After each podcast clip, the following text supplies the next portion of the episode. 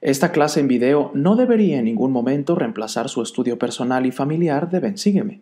Instamos fervientemente a todos los espectadores a leer el manual de Bensígueme y escudriñar las escrituras. Muy buenas noches hermanos y hermanas, tengan todos ustedes, como cada domingo, su amigo y servidor Pepe Valle está aquí para compartir algunos pensamientos y sentimientos en cuanto a la lección del día de hoy que se encuentra en Mateo 8, Marcos del 2 al 4, Lucas 7 y lleva por título Tu fe te ha salvado. El título de la clase se encuentra en Lucas 7:50 y comprende esta semana del el 27 de febrero al 5 de marzo. Y me hago a un lado para que ustedes tomen una captura de la pantalla si así lo desean.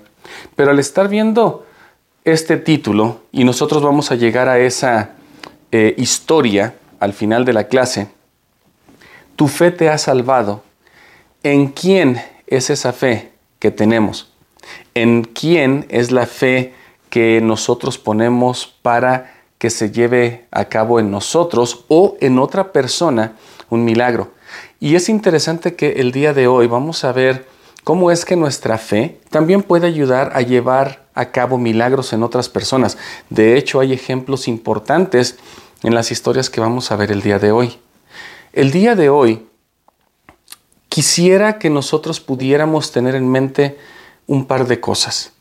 Si nosotros, y, especialmente una pregunta, si nosotros solamente fuéramos a escuchar una de estas historias y no supiéramos nada acerca de Jesucristo, no supiéramos quién es Él, y una de estas historias es la única referencia que tenemos a Él, ¿cuál sería el pensamiento, el adjetivo que le daríamos a, a Jesucristo? ¿cómo definiríamos su vida? Creo que esta pregunta nos podría dar a conocer a nosotros quién es Jesucristo. Muchas veces nosotros escuchamos una historia de alguien, aún en televisión, en alguna red social o de alguna, alguna amistad que tenemos, y nos dice, esta persona hizo esto, o esta persona ganó tal cosa, o este amigo hizo esto. Y nosotros en nuestra mente nos empezamos a dar una idea de quién es esta persona de la cual estamos escuchando. Este año hemos estudiado la vida de Jesucristo y estamos viendo que ah, durante su ministerio Él llevó a cabo milagros, Él enseñó, nos hemos dado cuenta cómo es que Él interactuó con algunas personas de liderazgo en, el pueblo israelita y nos hemos dado cuenta cómo Él tal vez manejó algunos conflictos también. El día de hoy, si pudiéramos nosotros caminar con, con Jesucristo, si le pudiéramos acompañar en cada una de estas historias, si nos pudiéramos imaginar el hecho de que nosotros hubiéramos sido testigos oculares o presenciales, como muchos de los que estuvieron aquí lo fueron, ¿quiénes diríamos que es Jesucristo? En la conferencia de octubre pasada, en esta del 2022, el elder se llama el elder James W. McConkie III dio un discurso fenomenal que se titula Procuraban ver quién era Jesús. Y aquí se los pongo para que lo puedan encontrar. Pero él habla de que cuando él y su esposa iban a ir a Checoslovaquia como presidentes de misión, el elder Joseph uh, B. Wirtling da un discurso que se llama el Gran Mandamiento, el cual es otro discurso que podríamos estudiar. Pero el Elder Wirtling en esta ocasión, él dice y les invita, pasen tiempo con Jesucristo. Y este hecho de pasar tiempo con Jesucristo, y bueno, en este discurso el Elder McConkie continúa diciendo que se lo tomó muy a pecho y estudió todos los eh, evangelios sinópticos y básicamente eh, estudió todo lo que nosotros estamos estudiando este año. Pero al tomárselo muy a pecho, entonces de alguna forma, el Elder McConkie caminó con Jesucristo. De alguna forma pasó tiempo con Él, se sentó con Él. Y esto, hermanos y hermanas, y para ah, sus familias y para nuestras familias, qué importante sería que nosotros pudiéramos separar un tiempo durante nuestro día, aunque sea unos minutos, y poder pasar tiempo con Jesucristo. Leer alguna de sus historias ah, o de las historias que están en el Nuevo Testamento, ver cómo Él reacciona, cómo habla, cómo enseña, los milagros que Él hace, porque entonces de esa forma nos va a dar a nosotros una comprensión más precisa de quién era realmente Jesucristo, de quién fue ese hombre, hijo de Dios, que caminó en esta tierra. Para los judíos tal vez fue eh, en algunas ocasiones un hombre, un gran profeta. Algunos de ellos no llegaron a comprender que Él es el Hijo de Dios en la carne, que un Dios descendió del cielo a estar aquí con nosotros, enseñarnos y mostrarnos la senda a seguir. ¿Quiénes de ustedes y yo hemos reconocido quién es Jesucristo? ¿Cómo lo describiríamos a nuestros amigos? Espero que estas historias que vamos a ver el día de hoy nos den esa comprensión, que el Espíritu Santo nos testifique quién realmente es Jesucristo y qué diríamos nosotros de quién es Él. Espero que para el final de esta lección nosotros podamos tener por lo menos un sentimiento más claro, una visión más firme de que Jesucristo es el Hijo de Dios. Empezando con la primera historia y vamos a ir, no quiero decir rápido, vamos a tocar algunos puntos ah, porque ustedes como familia pueden encontrar muchas otras cosas que tal vez no vemos aquí nosotros. Pero vamos a tocar algunas cosas que tal vez podrían ayudarnos a nosotros a hacernos esa imagen, a darnos esa visión de quién es Jesucristo.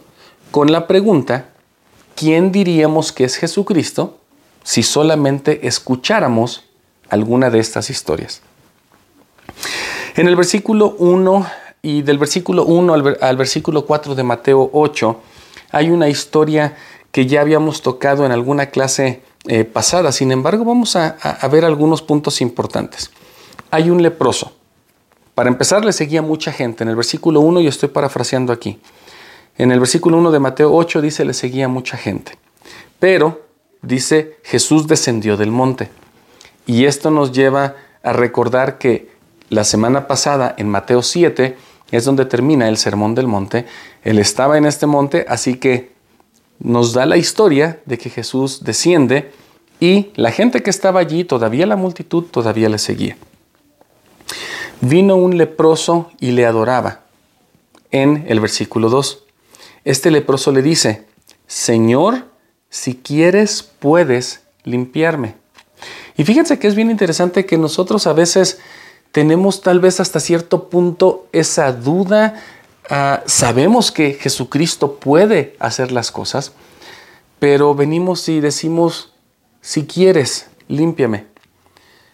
Yo no creo que al hablar de esta forma el leproso tuviera una duda en sí, sino que estaba tal vez esperando y como lo vimos en la clase pasada, diciendo, diciéndole a Jesucristo, hágase tu voluntad.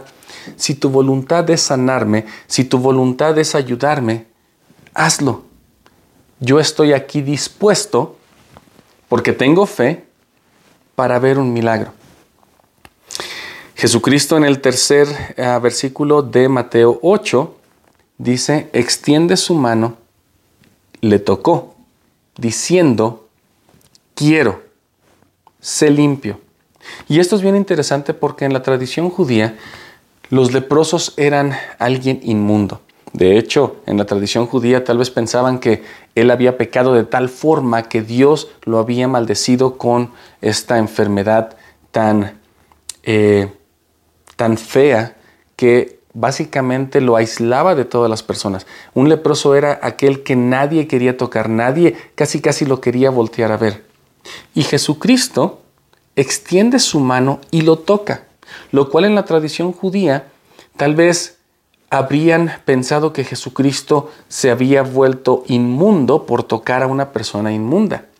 Sin embargo, Jesucristo con su poder, Él puede tocar algo inmundo y convertirlo en algo limpio. Dice en el versículo 3, se limpio, y al instante su lepra fue limpiada. Es interesante cómo aún este ejemplo de Jesucristo tocar a alguien inmundo y limpiarlo, en este caso de lepra, se puede aplicar a nosotros.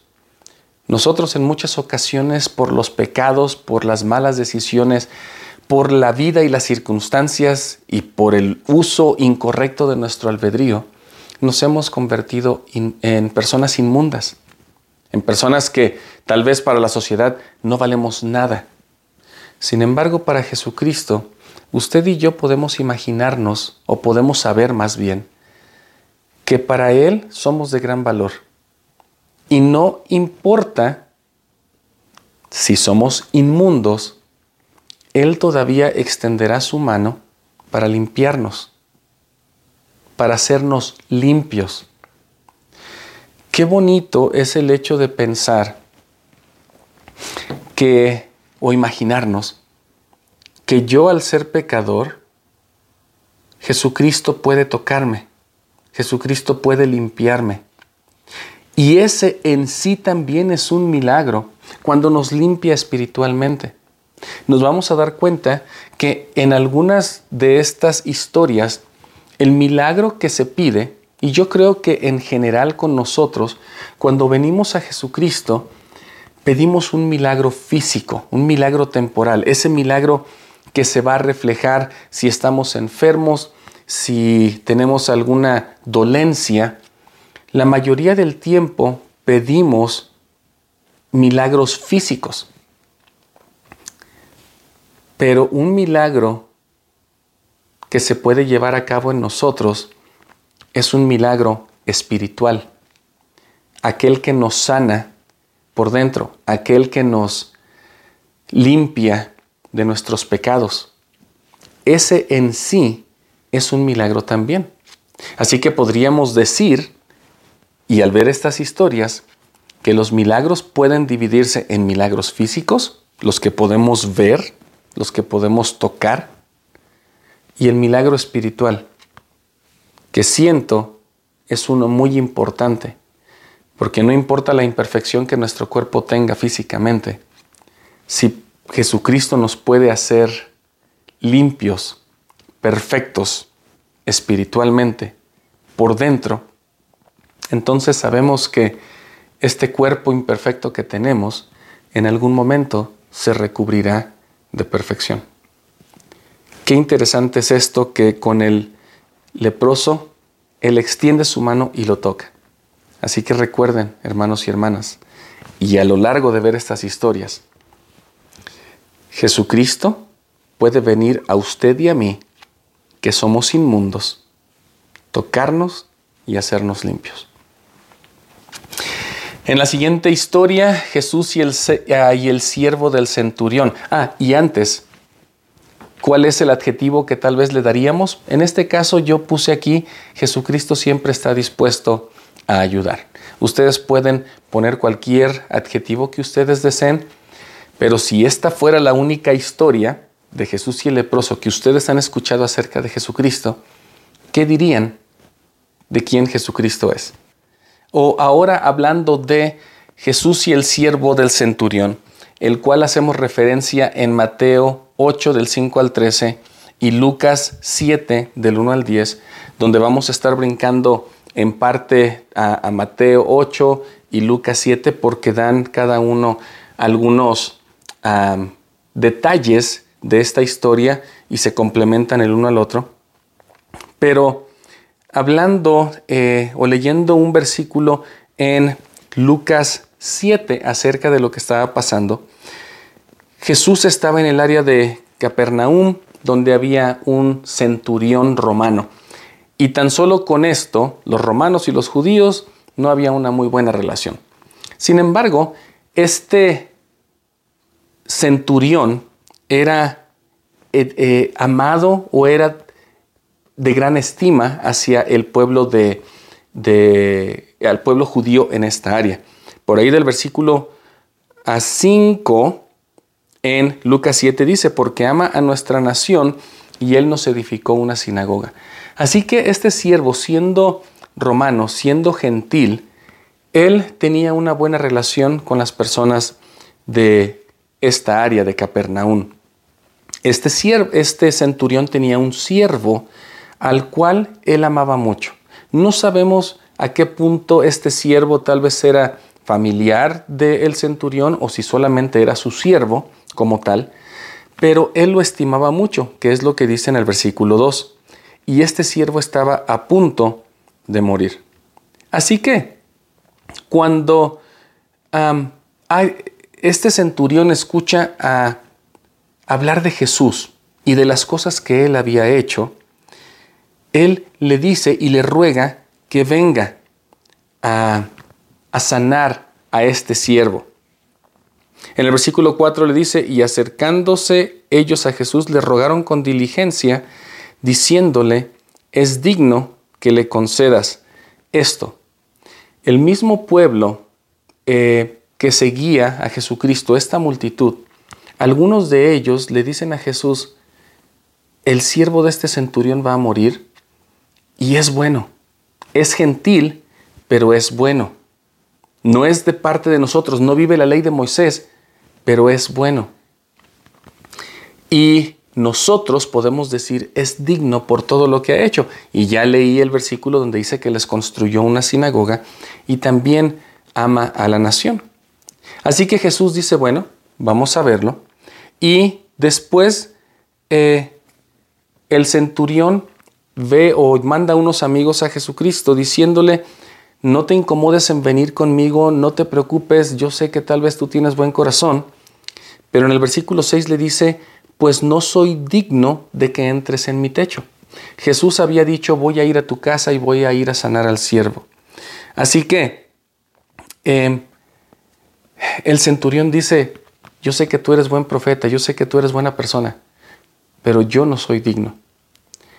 Y en esta ocasión, fíjense qué interesante que los amigos de Jesús o los que le seguían en la multitud dicen que el centurión es digno pero el centurión mismo no se siente digno, primero porque es gentil, no es parte de lo que se profesaba o lo que ellos profesaban. Entonces, Jesús se da cuenta de que el pueblo sí lo veía como digno, aunque él no se sintiera así. ¿Cuántas veces nosotros hemos tal vez ni siquiera regresado a la capilla, a la iglesia, a renovar nuestros convenios por medio de la Santa Cena, porque no nos sentimos dignos. A veces le decimos al obispo o a Jesucristo mismo, en, un sentido figurado, no vengas a mi casa, he pecado tanto, de hecho, no soy digno de ti, pero si puedes todavía concédeme un milagro. Y se dan cuenta que este milagro que el centurión pedía era para alguien más el centurión le dice a Jesús, pero di la palabra y mi siervo será sano. Se dan cuenta que el título de la clase dice, tu fe te ha salvado. Pero en muchas ocasiones nuestra fe, nuestra petición va a ser por alguien más. Primero, el centurión pide por su siervo. Los de la multitud piden por el centurión para que Jesús le ayude. Yo siento que el siervo también tenía una fe grande en que de alguna forma él iba a ser sanado. Pero el punto importante aquí es de que a veces nosotros podemos pedir por alguien más aún así ellos no se consideren dignos, pero nuestra fe va a ayudar a la fe de ellos para que puedan ver un milagro. Al oír esto, y estoy leyendo el versículo 9 de Lucas 7, Jesús se maravilló de él y volviéndose dijo a la gente que le seguía, Os digo que ni aún en Israel he hallado tanta fe. Jesucristo dice esto porque quería tal vez hacer énfasis de que un gentil, una persona que no se sentía digna, una persona que no era del convenio, tenía fe en que Jesucristo podía sanar a su siervo. Tan solo por él decir, di la palabra, que él se sane. Y por supuesto, en el versículo 10 de Lucas 7 dice, al volver a casa, los que habían sido enviados hallaron al, a sano al siervo que había estado enfermo. Me regreso un poquito a Mateo 8 solamente para leer un par de versículos, ya que en el versículo 11, después de que Jesucristo dice que no había hallado tanta fe ni aún en el pueblo de Israel, Dice, y esto me, me, gusta mucho, y os digo que vendrán muchos del oriente y del occidente y se sentarán con Abraham e Isaac y Jacob en el reino de los cielos. Mas los hijos del reino serán echados a las tinieblas de afuera, allí será el llanto y el crujir de dientes. ¿Por qué me gustan estos dos versículos? Porque muchas veces, primero, pensamos que ya al estar dentro de la iglesia, nosotros somos los escogidos, nosotros somos los buenos. Pero hay mucha gente afuera, muchos de estos gentiles que vendrán del oriente, de acuerdo y del occidente, de acuerdo al versículo 11 en Mateo 8. Todos estos gentiles, todos estos que no han hecho todavía un convenio para entrar a la casa de Jacob, para ser de, esta familia que es bendecida eh, de acuerdo al convenio que se hizo con Abraham. Hay muchas de estas personas fuera de la iglesia que tienen mucha fe, pero tal vez a veces no se sienten dignos de venir y decirle al obispo, porque no son miembros o porque no han regresado a la iglesia, obispo, vaya y dele una bendición a mi hijo, a mi esposa, a mi familiar. Y creo que Jesucristo en esta ocasión nos está enseñando que sí, nosotros ya somos parte de esta iglesia, sin embargo, hay que ir y ayudar a aquellos que, entre comillas, no se sientan dignos, pero que sí tienen una fe grande. Porque por la fe de ellos aún se llevan a cabo milagros.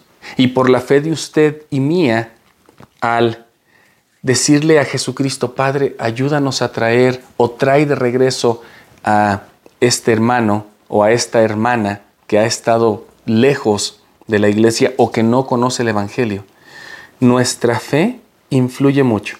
Así que se dan cuenta que en, este, en esta historia, la fe de alguien también ha influido ahora para que se lleve a cabo un milagro en alguien más. Así que eh, pensemos en esto. ¿Y cuál sería el adjetivo que le daríamos a Jesucristo si solamente hubiéramos escuchado de Jesucristo hasta este momento? Él tiene compasión para sanar a cualquiera, especialmente si hay fe de amigos, si hay fe de personas eh, ajenas a la situación, Él va a ver la fe de todos los que rodeamos a una persona, porque junto con su fe, entonces podrá ser una fe para milagro. Ahora, pasamos a otra eh, historia que me encanta. Y se encuentra, y podemos encontrar en Mateo y en Marcos. Mateo 8, 23 al 27 y Mateo 4, o perdón, Marcos 4 del 35 al 41. Y en esta ocasión, esta, de hecho, hay hasta un himno, Paz Cálmense, por ahí que habla acerca de esta experiencia. Pero Jesucristo entra en una barca, sus discípulos le siguen y se levanta una a gran tempestad. Y yo creo que si ustedes pudieran ver eh, el mar de Galilea, cuando decimos mar, más que nada es un lago rodeado por algunos cerros. Y esta última vez que estuvimos ahí en, en Jerusalén, el mar un día estuvo, o este lago estuvo tranquilo, pero el día que íbamos a grabar allí, había mucho viento y las olas estaban grandes, que uno no se puede imaginar cómo en un lago puede haber una tempestad como esta. Ahora, Pedro, sus discípulos, todos los que estaban en la barca con Jesucristo, eran pescadores. Así que cuando Jesucristo entra en la barca y dice que estaban yendo al otro lado, eso lo dice en Marcos, en, eh, en los versículos del 35 al 41, Jesucristo se sube a esta barca para ir al otro lado. Y el otro lado eh, está la, eh, se llama Decápolis, donde era una eh, región de 10 comunidades que eran gentiles. Entonces podemos imaginarnos que Jesús le dice a sus discípulos, vamos a hacer algo bueno en Decápolis. Y eso lo vamos a ver ahorita también en, en, en Marcos. Pero fíjense que es interesante que nosotros, si pudiéramos imaginarnos estando en la barca con Jesús, se nos ha invitado a siempre quedarnos en, en el barco. De hecho, por ahí hay un, discurso de conferencia general que habla que, eh, que, nos quedemos en el barco, y creo que es el de Rudolf quien lo dice, pero que nos quedemos ahí siempre, que entremos al barco porque este es un lugar eh, seguro, y de hecho lo compara con la iglesia. Y en, este, en, este, eh, en esta historia Jesús entra en la barca con ellos. Pero, aún estando en la barca, se desata una tempestad. Y Jesucristo dormía. En el versículo 24 por ahí leemos, mas él dormía. Y todos los que estaban allí en, en la barca estaban con miedo. ¿Se imaginan pescadores que tengan miedo cuando ven una tormenta? Eso quiere decir que entonces la tormenta era muy fuerte. Porque si un pescador dice, esta tormenta es diferente, hay que creerles. Ellos eran, ellos vivían en el mar, ellos vivían en el agua. Así que ellos se eh, tienen miedo en gran manera y van y despiertan a Jesucristo. En el versículo 25 dicen, Señor, sálvanos porque perecemos. Y Jesucristo les dice, ¿por qué teméis, hombres de poca fe? Entonces él se levantó y reprendió a los vientos y al mar y hubo una gran bonanza. Si vamos a la historia en Marcos, quisiera mencionar un par de cosas diferentes que Marcos menciona aquí. Entonces, aquí es donde les digo que Jesucristo les dice, van al otro lado porque van a estas naciones o comunidades gentiles entonces todos están en la barca y cuando la tempestad viene, en el versículo 38, sus discípulos le dicen, Maestro, ¿no tienes cuidado que perecemos? Y hago esta, ah, tal vez leo estas dos historias de, de Mateo y de Marcos, porque muchas ocasiones nosotros ya estamos en la barca. Sabemos que Jesucristo está entre nosotros. Nos hemos bautizado, somos parte de su iglesia y la iglesia como tal es esta barca. Sin embargo, nadie nos dijo y nadie nos ha prometido que al estar dentro de la barca, las tempestades, las lluvias de, de dificultades, de adversidades en nuestra vida, van a cesar o no van a existir.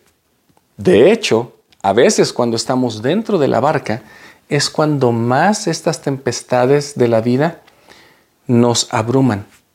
Es cuando más enfermedades llegan, es cuando perdemos el trabajo, es cuando nuestros amigos nos dejan de hablar. Y nosotros pudiéramos pensar, a veces llegamos a sentir que Jesucristo está dormido y que no nos escucha. ¿Cuál es a veces unas de las cosas que nosotros pensamos. Si me tiro de la barca al mar, tal vez puedo llegar a la orilla yo solo y puedo ser salvo. Sin embargo, sabemos que es mejor quedarse en la barca, ir a despertar a Jesucristo y decirle, Maestro, ¿no te importa que yo perezca? Jesucristo, estás viendo lo que estoy pasando. Puedes despertar y aunque Él no duerme, pero estoy hablando figuradamente, puedes despertar y venir a salvarme. Puedes venir y calmar las tormentas que están pasando hoy. Creo que hermanos y hermanas, cuando Jesucristo se refiere a estos hombres en la barca, y voy a leer ahora Marcos 4:40, ¿por qué estáis así amedrentados? ¿Cómo no tenéis fe? Cuando nosotros estamos en medio de estas dificultades de la vida, de estas tormentas, es cuando nuestra fe debería de ser más grande. Sabemos que nuestra fe nos puede salvar, pero no la fe en que yo puedo echarme al agua, nadar hasta la orilla y ser salvo, sino más bien quedarme en la barca, despertar a Jesucristo y decirle, Jesucristo, discúlpame que te desperté, pero necesito que me ayudes. Esta fe, hermanos y hermanas, de la que estamos hablando el día de hoy, otra vez nos va a llevar a recibir milagros personales, temporales, pero milagros espirituales también. Jesucristo calmará estas tormentas de la vida. Él nos ayudará a pasar todas estas pruebas. Y con eso, en la clase, en el manual, habla acerca de cómo ser discípulos de, de Jesucristo. Y hay una experiencia ahí muy rápida que no la puse aquí, pero la quiero tocar brevemente, solamente para que sepamos lo que tal vez eh, nos quiere decir, porque se escucharía medio intenso que Jesucristo le dice a alguien cuando uno de sus discípulos le dice, Jesucristo, voy a ir a enterrar a, mi padre y regreso para seguirte. Y la respuesta de Jesús, esto, esto estoy hablando de Mateo 8 del 18 al 22. En el 22, Jesucristo le dice, sígueme, deja que los muertos entierren a sus muertos. Y a veces nosotros cuando queremos ser discípulos de Jesucristo, si leyéramos esta, estos cuatro versículos, pensaríamos que Jesucristo no le importa nuestra familia, pensaríamos que Jesucristo, él, él pide mucho y nos da poco a cambio. Si pudiéramos tener un contexto de lo que esta situación es, en la tradición judía, después de que alguien moría, se enterraba al principio y después al año se iban y se recolectaban los huesos y se ponían en una, en una caja para hacer más espacio para otras sepulturas. Y los huesos de la persona se llevaban a otro lugar. Entonces, en este caso Jesús le dice, ¿sabes qué? Tu padre ya murió hace un año. Tú, de, tú sígueme porque el hecho de que vayas y hagas esto, alguien más lo puede hacer. Aquellos que todavía no creen en mí lo pueden hacer. Pero el hecho de que tú realmente me sigas va a demostrar que tienes un amor por el Evangelio, por mí, y te aseguro que lo que tú ibas a hacer por tu Padre o por alguien más, a nosotros o Jesucristo, yo me voy a encargar de que todo pase, de que todo pase bien. Así que, hermanos y hermanas, cuando se nos invita a seguir a Jesucristo, Tal vez habrá ocasiones en que sentimos que el sacrificio es grande. Llegaremos a alguna historia donde se le dice al joven rico, vende todo lo que tienes y sígueme. ¿Hasta qué punto nosotros tendremos la valentía de dejar todo y seguir a Jesucristo? Es una buena pregunta de reflexión para todos nosotros. Y el adjetivo que se me pasó en Jesús y la tormenta, Él tiene todo poder sobre todos los elementos. Ahora, Jesús y el hijo de la viuda de Naín. Esta historia se encuentra en Lucas 7 del 11 al 16. Y esta historia me, me,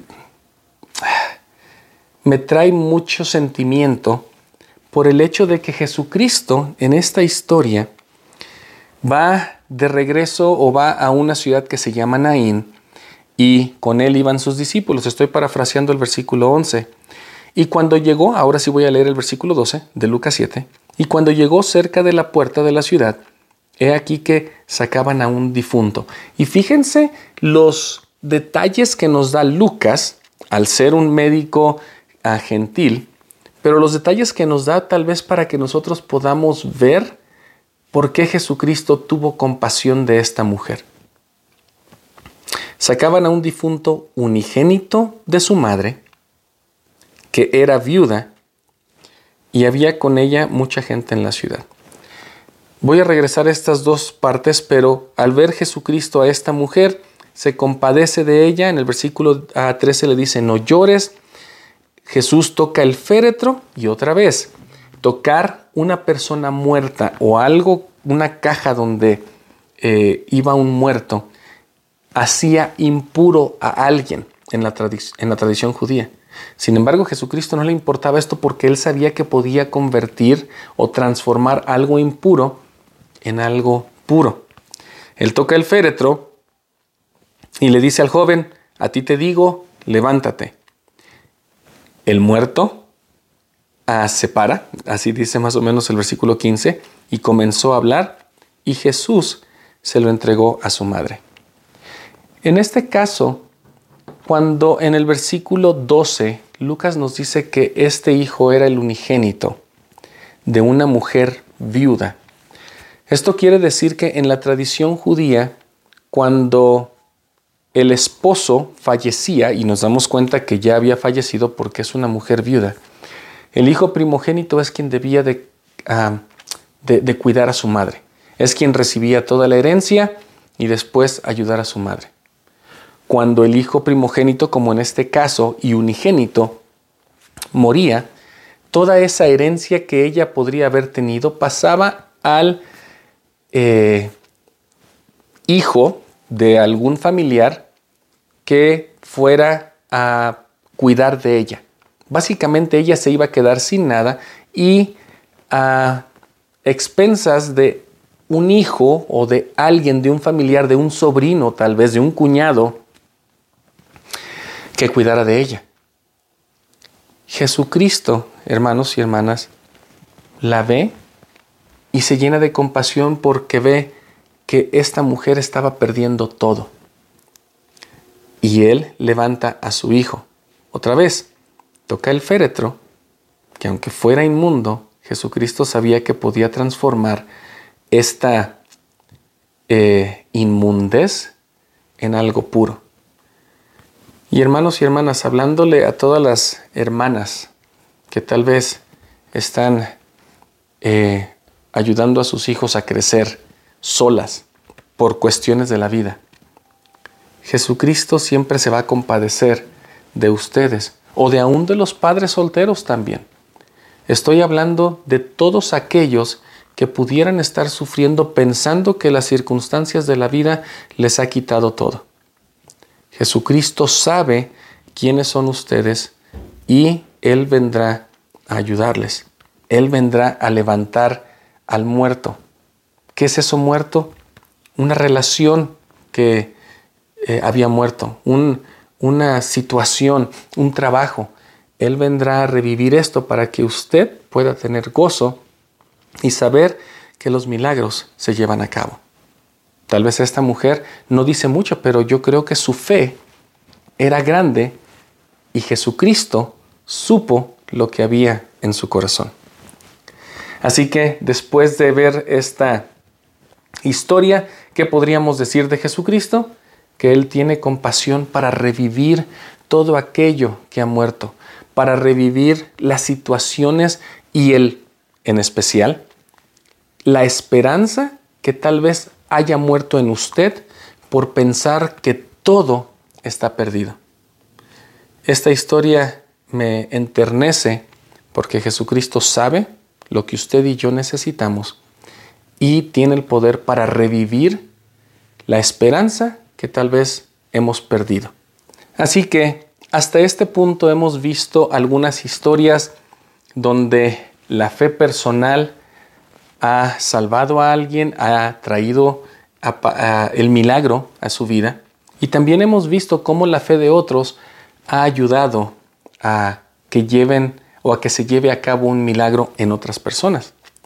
Y este, esta próxima historia de Jesús y un hombre paralítico me encanta porque a veces nosotros eh, pasamos por alto algo que es muy importante en esta historia.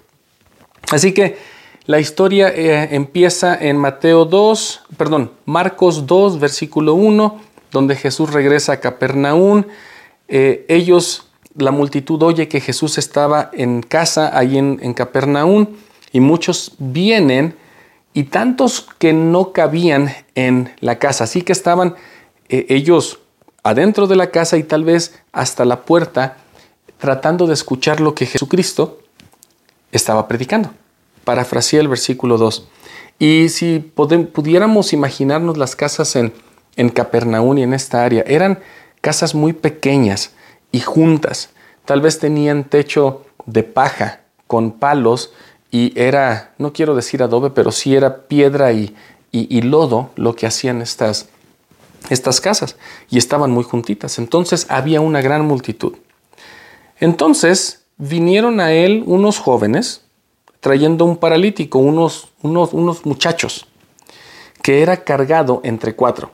O sea, traían un lecho y en cuatro esquinas había estos jóvenes. Llegan habían escuchado que Jesucristo estaba allí y sabían que si llevaban a su amigo, Jesucristo podría sanarlo. Sin embargo, versículo 4, y como no podían acercarse a él a causa del gentío, destaparon el techo donde él estaba y haciendo una abertura, bajaron el lecho en que yacía el paralítico. Así que imagínense, yo me imagino, y otra vez estamos caminando con Jesucristo, como lo dijimos al principio de la clase, Estamos allí con Jesucristo y estoy escuchando, yo estoy adentro de la casa con Jesucristo escuchando cómo predica y de repente veo que el techo se empieza a abrir. Y tal vez yo diría, ¿cómo va a reaccionar Jesucristo? Jesucristo está enseñando y están cayendo pajas en mi cabeza y de repente viene un lecho y baja y se pone en la sala. De acuerdo a lo que vemos aquí, Jesucristo no se molesta, Jesucristo ve esta acción y él en el versículo 5 menciona algo muy importante. Y yo estoy allí, estamos acompañando a Jesucristo. Y esto es algo que a veces nosotros pasamos por alto en esta, en esta historia. Y al ver Jesús la fe de ellos, dijo al paralítico, Hijo, tus pecados te son perdonados. Qué bonito y qué interesante que Jesucristo, sí, tal vez sabemos que el paralítico tenía fe de ser sanado, pero al ver la fe de ellos, de estos cuatro jóvenes, Él lleva a cabo un milagro. Y el milagro primero que lleva a cabo es el milagro espiritual, el que le dice tus pecados te son perdonados para que la gente viera que él tenía poder sobre los pecados. Mas muchos de los que estaban allí decían, bueno, ¿y quién es este que puede perdonar pecados? Y de hecho pensaban que estaba hasta blasfemando, porque en el versículo 7 decían, solamente Dios puede perdonar pecados. Así que Jesucristo les dice, bueno, en el versículo 8 ah, les dice, ¿por qué pensáis así? Y en el versículo 9 les dice, ¿qué es más fácil? decir al paralítico tus pecados te son perdonados o decirle levántate y toma tu lecho. O sea, Jesucristo dice, hay un, hay un, milagro espiritual y un milagro temporal. ¿Cuál crees que te va a causar más, más sorpresa? ¿Puede alguien decirle a alguien párate y anda después de ser paralítico? ¿O puedo decirle yo tus pecados te son perdonados? Y al decir esto, también le dijo al joven, levántate, toma tu lecho y vete a casa. Hermanos y hermanas, ¿cuántos de nosotros, a veces dentro de la iglesia, somos parte de estos cuatro muchachos? Yo no dudo que el paralítico este amigo paralítico tenía fe. Sin embargo, otra vez en el versículo 5, cuando Jesús ve la fe de ellos, es cuando salva a este paralítico. Cuando nosotros como presidentes de, eh, del Quórum de Elders, presidenta de la Ciudad de Socorro, o a un miembro normal y decimos, Salva a nuestro amigo. Aquel amigo creo que necesita un milagro. Y, nosotros vamos y pensamos en formas de cómo llegar a Él, invitándolo a nuestra casa, a, una cena, a jugar juegos, vamos a, ver una película. Tal vez pensando fuera de lo que sería la predicación eh, misional tradicional, de ponerme la corbata, un gafet y tocar la puerta y decir, te vengo a predicar es cómo podemos hacer que nuestro amigo llegue a Jesucristo. Aquí es donde podríamos empezar en consejo a pensar cuando estemos en la iglesia y qué tal si abrimos un techo en el hogar para que podamos eh, llevarlo a Jesucristo. Lo cual podría ser, lo podemos invitar a una actividad, podemos llevarlo a un juego, podemos invitarlo a una cena podemos ir a hacer karaoke. Esta fe de ellos salvó a este paralítico, a este amigo paralítico. Así que cuando nosotros en dentro del evangelio sintamos que debamos ir y ayudar a alguien, nuestra fe al Jesucristo ver su fe va a poder salvar a alguien más.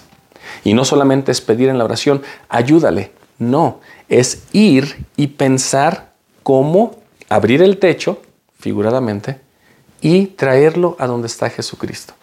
Así que en este adjetivo yo he puesto Jesucristo reconoce mi fe. Y hasta este punto hemos hablado de varios milagros y espero que podamos ver cuál es el quién es ese Jesucristo del cual hablamos. Espero que hasta este momento podamos tener una imagen clara de quién podríamos explicar que es Jesucristo a otras personas si solo hubiéramos escuchado una de estas historias. Esta última historia que, voy a, a tocar o que vamos a tocar, me encanta porque es una historia de gran amor, compasión y de perdonar pecados. Por ahí del versículo 36 en Lucas 7, un fariseo invita a Jesucristo a comer con él. Se sienta en la mesa y de hecho este fariseo me imagino que era alguien de, de los líderes, lo invita a él y a sus discípulos, entran y se sientan a comer. Sin embargo, en el tiempo de Jesucristo, todas estas casas, de hecho, eh, era muy común que fueran puertas abiertas casi.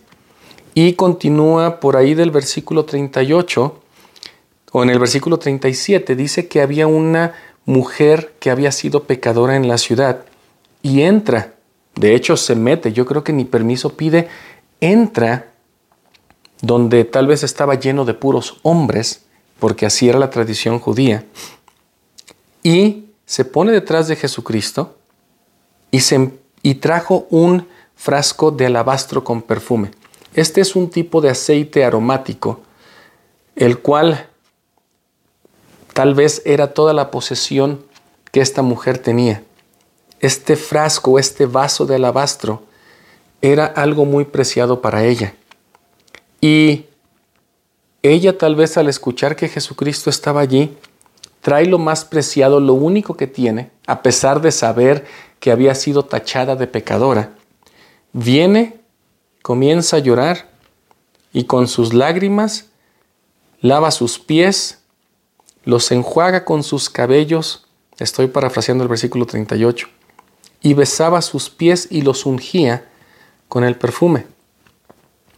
Así que esto, tal vez para los fariseos y algunos otros que estaban en la mesa, decía, bueno, si este fuera profeta, él se daría cuenta y él sabría en su corazón y en su mente que esta mujer es pecadora.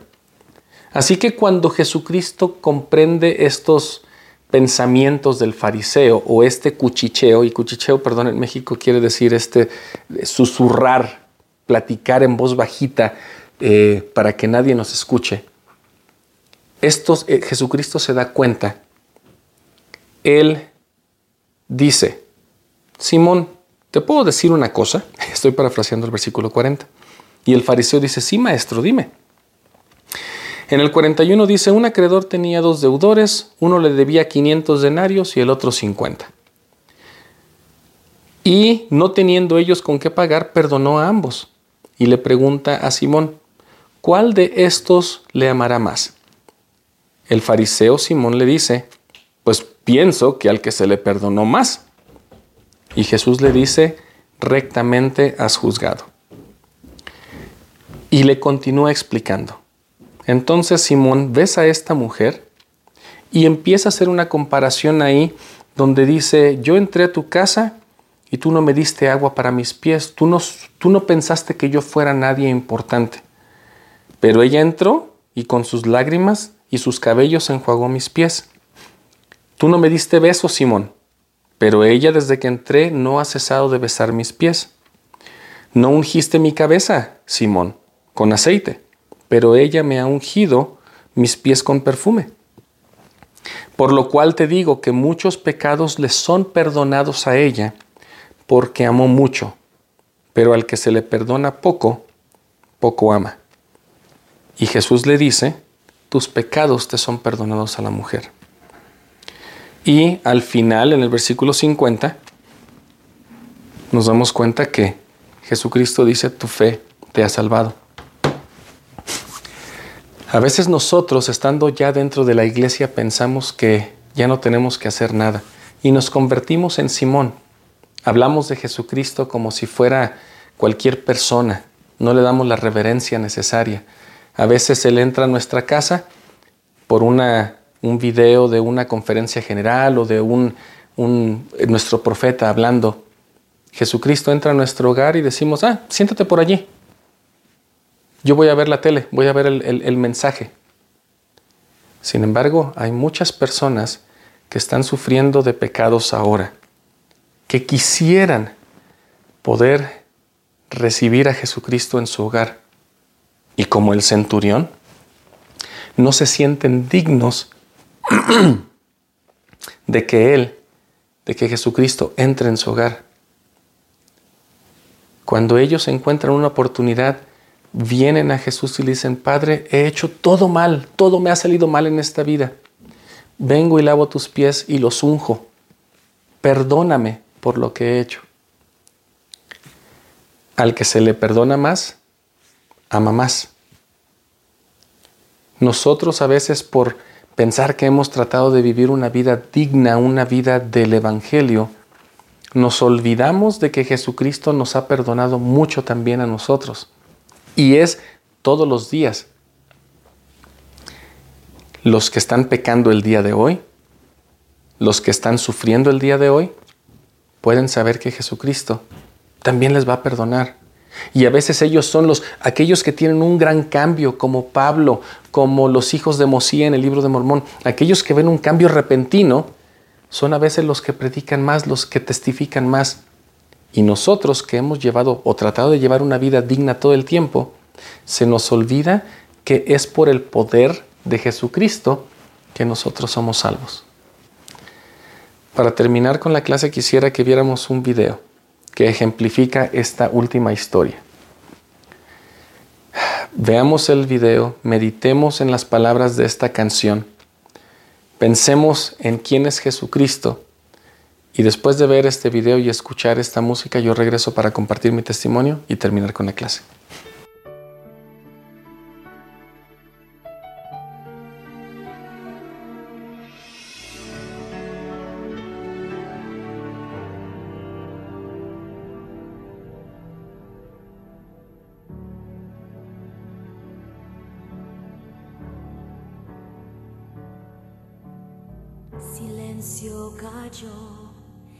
Mientras se acercaba Jesús, tropezaba por las lágrimas que la cegaban.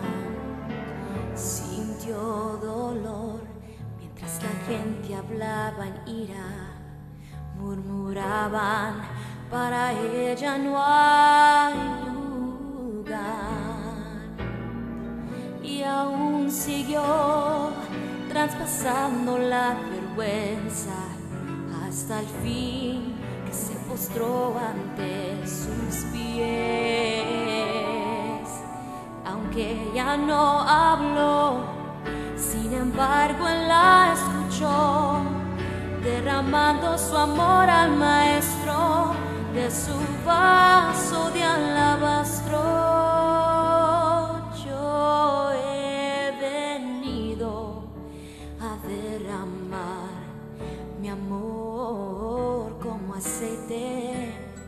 Al Señor. No te enojes si con lágrimas lavo sus pies y con mi cabello lo seco. No estabas la noche que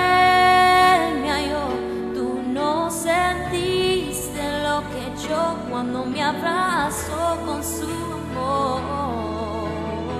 No sabes el valor del aceite en mi vaso de alabastro.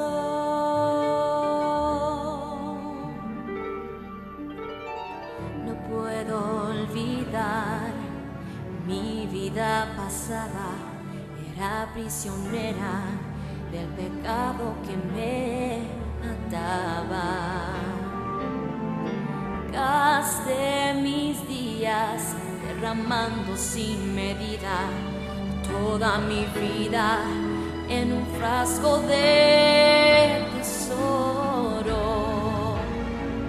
Hasta aquel día que Jesús vino a mí y me sanó con el milagro de su amor hoy te devuelvo a Él toda mi alabanza fiel. Me ha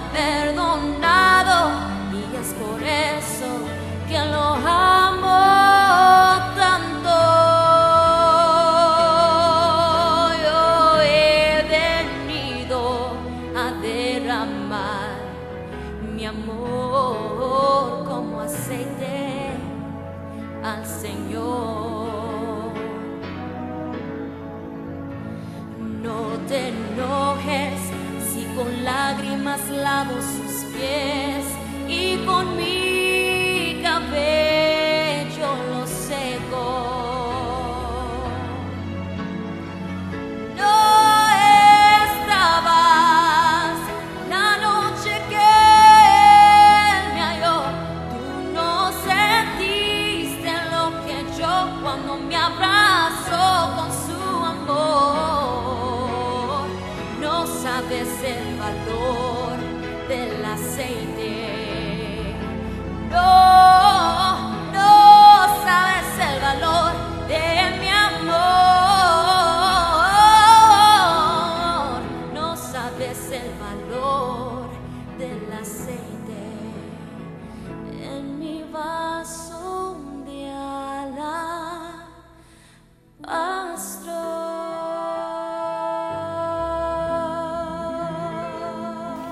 Hermanos y hermanas, el adjetivo que yo daría a Jesucristo después de esta historia con la mujer pecadora. Jesucristo perdona mis pecados. Y Él nos ha perdonado mucho.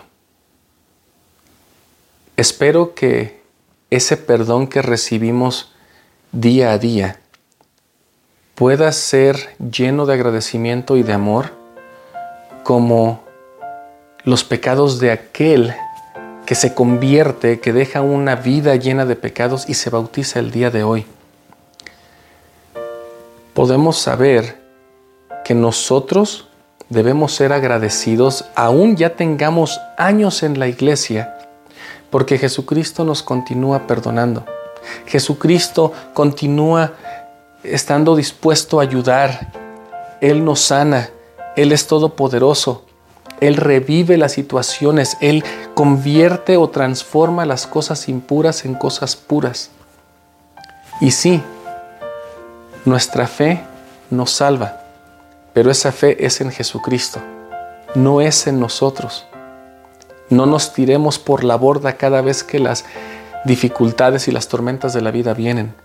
Quedémonos allí, despertemos a Jesucristo pidámosle a Él que nos salve estando dentro de la barca. Y cuando estemos dentro de la barca, dentro de esta iglesia, pidamos por aquellos que no conocen todavía. Esta obra misional es de acción y nuestra fe va a salvar y va a sanar a alguien que no conoce el Evangelio. Nuestra fe es muy importante, pero esa fe no es en nosotros o en lo que yo pueda hacer, es en Jesucristo y en los milagros que Él puede llevar a cabo en cualquiera de nosotros, en nuestra vida y en la vida de otros también por nuestra fe. Seamos como estos muchachos que llevan, que, llevan a un amigo tomado de las cuatro esquinas, que lo llevan a Jesucristo. Pensemos de diferentes formas en cómo ayudar a todas las personas que están buscando a Jesucristo, pero no saben dónde encontrarlo. Espero que el día de hoy que hemos caminado con Jesucristo un poco, que hemos estado en cada una de estas situaciones, que hemos estado en la barca, que hemos estado con el centurión cuando tocó al leproso, cuando perdonó los pecados, podamos darnos cuenta que es un Jesucristo que nos entiende, que sabe que Él perdona pecados y más que nada que nos ama mucho y que Él desea que podamos seguirle para regresar a vivir con el Padre Celestial. Yo sé que Jesucristo vive y que este Jesucristo está con nosotros, no está dormido, está esperando a que nosotros le pidamos y esperemos la bendición. Ese milagro va a llegar.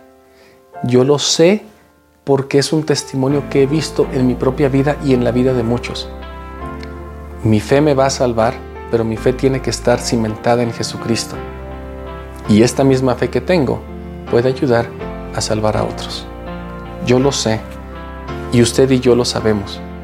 Ejercitemos esta fe para que nos salve a nosotros y para que salve a otros también. Es mi oración en el nombre de Jesucristo. Amén.